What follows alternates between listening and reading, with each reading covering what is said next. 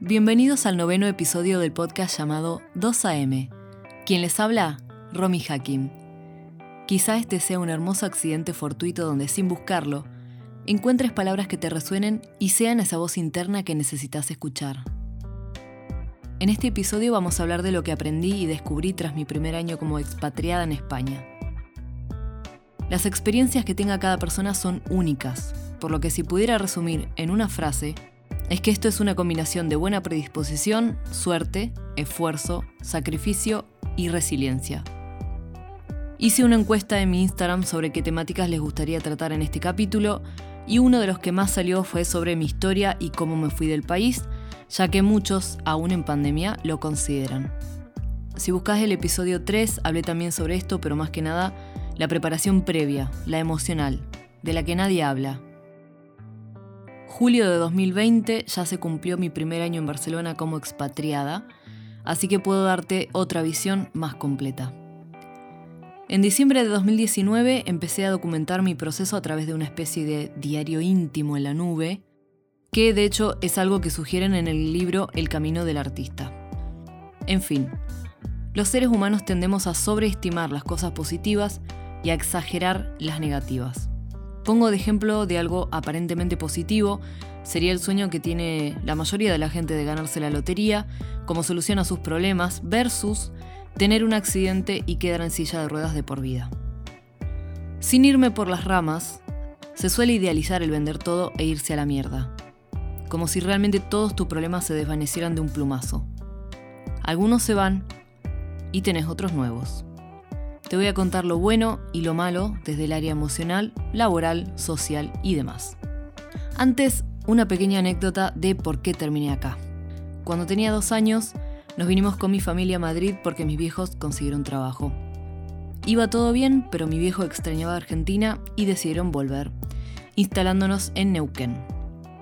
A los años se divorciaron y mi mamá siempre quiso volver a España.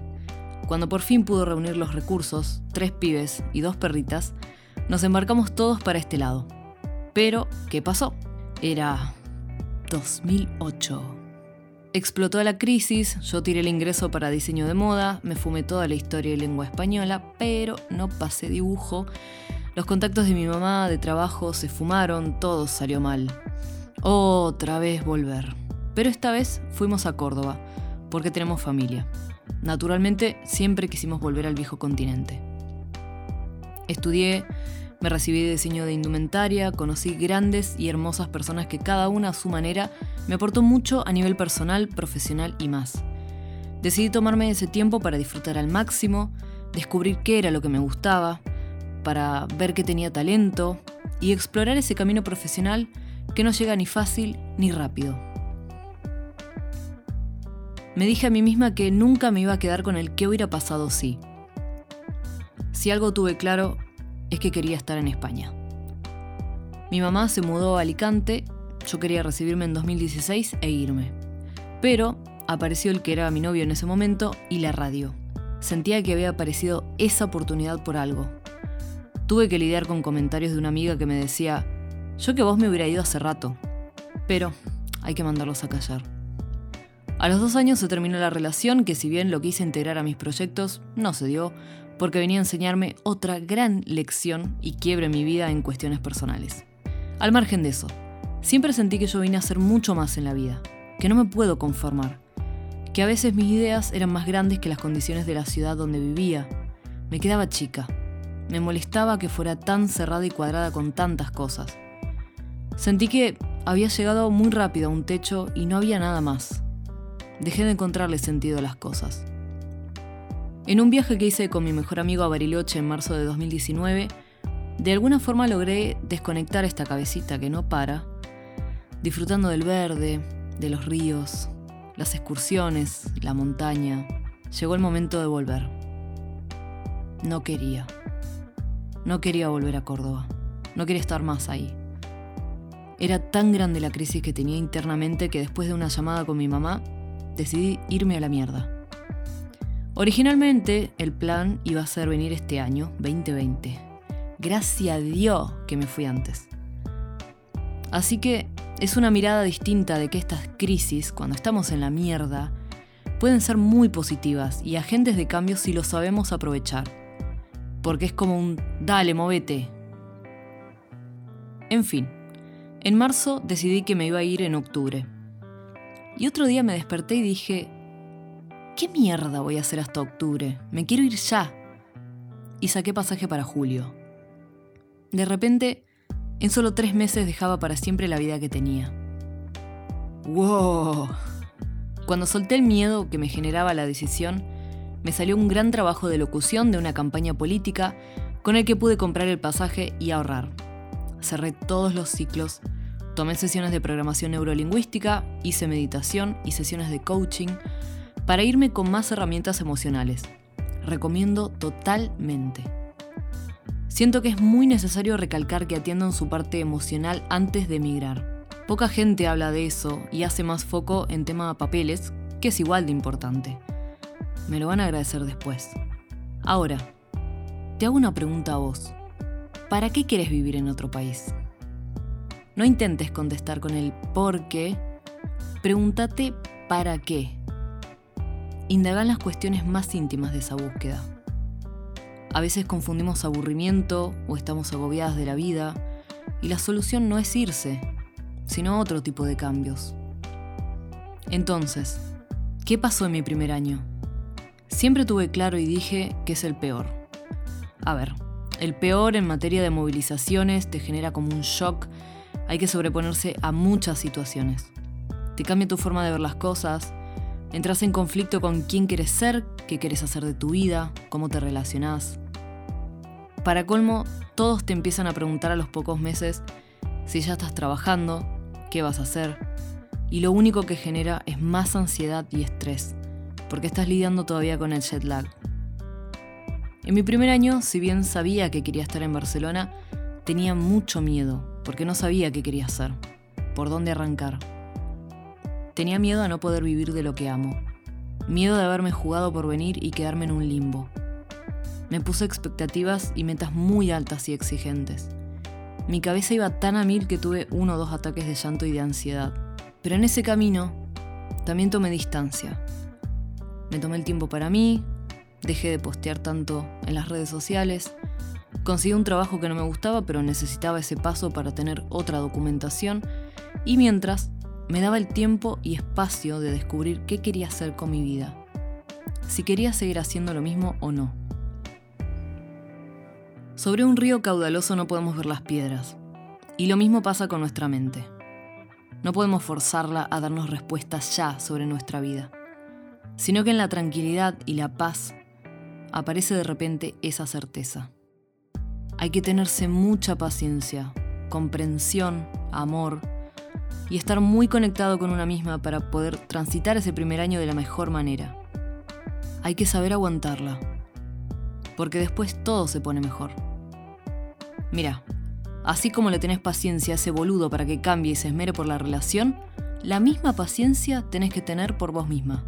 En ese mientras tanto, no dejé de salir, tratar de conocer gente, relacionarme.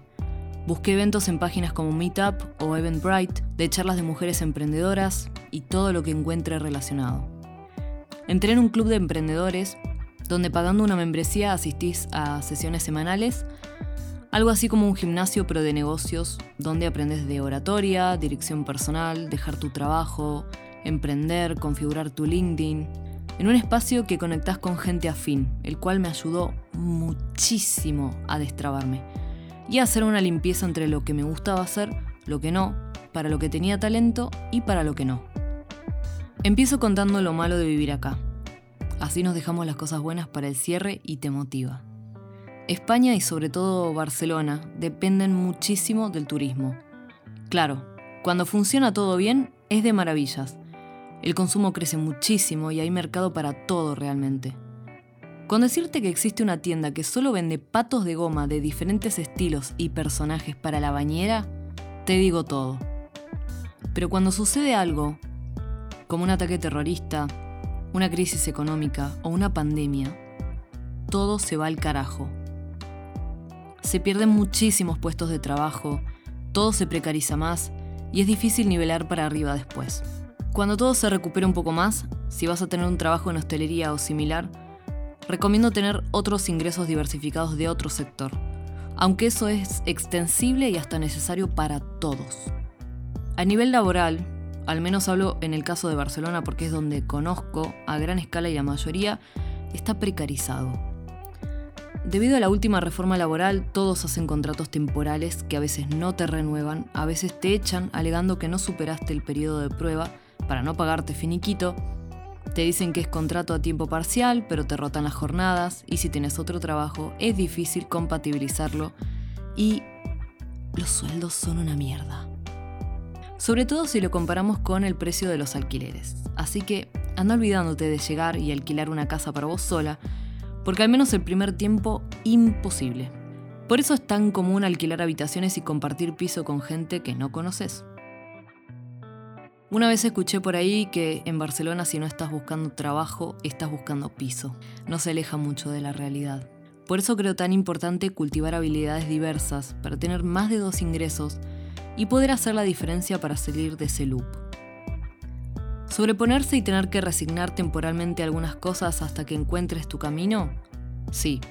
Creo que es mejor conocer el panorama completo para poder analizar, según tu historia personal, metas y ambiciones, qué tanto se amolda el emigrar. Abogo por ser neutral. Y si bien desde mi lugar recomendaría a todo el mundo que al menos pasen viviendo fuera un año, también hay que entender que el concepto de bienestar y realización personal es muy distinto para cada persona y no todos pueden sobreponerse al mismo nivel de estrés. ¿Esto lo hace terrible? No. Así como te la arreglas bastante bien para sobrevivir en Argentina o desde el país que estés escuchando, lo puedes hacer en otro lugar. Voy a hacer un paréntesis ya que, por favor, no alquilen nada hasta que no estén in situ. Son comunes las estafas, donde el verso está en que te dicen que supuestamente es el dueño del piso pero viaja mucho o nunca está para recibirte en persona. Y si se ve demasiado bueno y barato para ser verdad, probablemente lo sea. La mejor opción es venir a un Airbnb o un hotel y venir a verlos en persona. Que subirse a un avión no les quite esa astucia, por favor, no sean tan confiados. Los que tienen empleos más calificados, por supuesto que la historia es un poco diferente. Se ven muchas ofertas para todo lo relacionado a lo digital, redes sociales, copywriter, anuncios, web, diseñador UX, programadores. Recomiendo que sepan, aunque sea a nivel inicial de inglés, como base, y si contás con otro idioma, mejor. Me ha pasado de ponerlo en práctica mucho más de lo que pensé. A veces me preguntan sobre la barrera del lenguaje del catalán. Para ser honesta, depende mucho del tipo de trabajo pero no es estrictamente necesario. Siento que el inglés es mucho más necesario y puede abrir más puertas, ya que es una ciudad cosmopolita, con personas de todo el mundo. Para algunos empleos es condición sine qua non, sobre todo en sitios más tradicionales, pero en otros, por ejemplo, de la rama creativa, tranquilamente se puede prescindir. Tema inseguridad. A nivel general se está muchísimo más tranquila que en Argentina pero eso no significa relajarse. Son increíblemente comunes los hurtos de carteristas, sobre todo aprovechando aglomeraciones, el transporte público, así que, sin necesidad de paranoiquear, controla un poco tus pertenencias. Volviendo al tema sueldos, pasa una cosa muy curiosa y es que independientemente de si sos camarero o encargada de marketing en una empresa, los sueldos están casi al mismo nivel con algunas excepciones y la pandemia no hizo más que agudizar y precarizar esta situación, por lo que ingresos y precio del alquiler sigue estando muy desnivelado. Creo que de todo, esta es la cuestión más difícil de resolver a tu favor, aunque no imposible. Una figura común acá son los mil euristas, que son las personas cuyo sueldo no superan los mil euros por mes, que alquilar, comer, moverte y querer ahorrar se puede volver desafiante. Pero al mismo tiempo, los empleos a jornada completa, algunos, no todos pagan eso. Favorecer la suerte. Nadie va a venir a tocarte la puerta y rogarte que trabajes para ellos. A menos que te pregunten si quieres ser tu propio jefe. A los pocos meses de venir, salí una noche con un amigo a un bar que elegí. Terminamos hablando y pegando onda con un bartender chileno que tenía una barbería cerca. Nos hicimos amigos y puse música en un evento que organizó unos meses después. De lugares y situaciones inesperadas podés conocer gente. Hay que moverse, pero los resultados aparecen. Toma la decisión con tiempo. Nada hecho a las apuradas sale bien. Tómate un día para vos, sin distracciones. A mí, por ejemplo, me gusta hacer listas. Siento que todos los pensamientos que van a 320 km por hora en mi cabeza los puedo plasmar en una hoja y virome para poder contemplar y analizar la situación desde otra perspectiva. Anota las cosas que necesitas, lo que te gustaría conseguir. En mi caso, yo escribí un semiplan. ¿Qué es un semiplan? Algunas ideas sobre cómo iba a conocer gente, a qué iba a dedicar mi tiempo y dónde más o menos me gustaría trabajar o estar haciendo. Pero abierto totalmente a la sorpresa y la aleatoriedad de la vida misma como única constante real. Porque es así, no controlamos absolutamente nada, aunque nos guste creer que sí. No soportamos la incertidumbre. Sirve como una guía, pero aceptando que muchas cosas de esa lista posiblemente no sucedan nunca, para dar paso a otras experiencias, trabajos y personas que resultaban mucho mejor para vos. ¿Qué puedo decir después de un año y casi seis meses? Que el concepto de bienestar y felicidad es diferente para todos. Pero si sos como yo, culo inquieto, curiosa, emprendedora, ambiciosa y que le encantan los desafíos, vale la pena intentarlo. No subestimes el hecho de que hoy estás y mañana no. No subestimes el tiempo que tenés.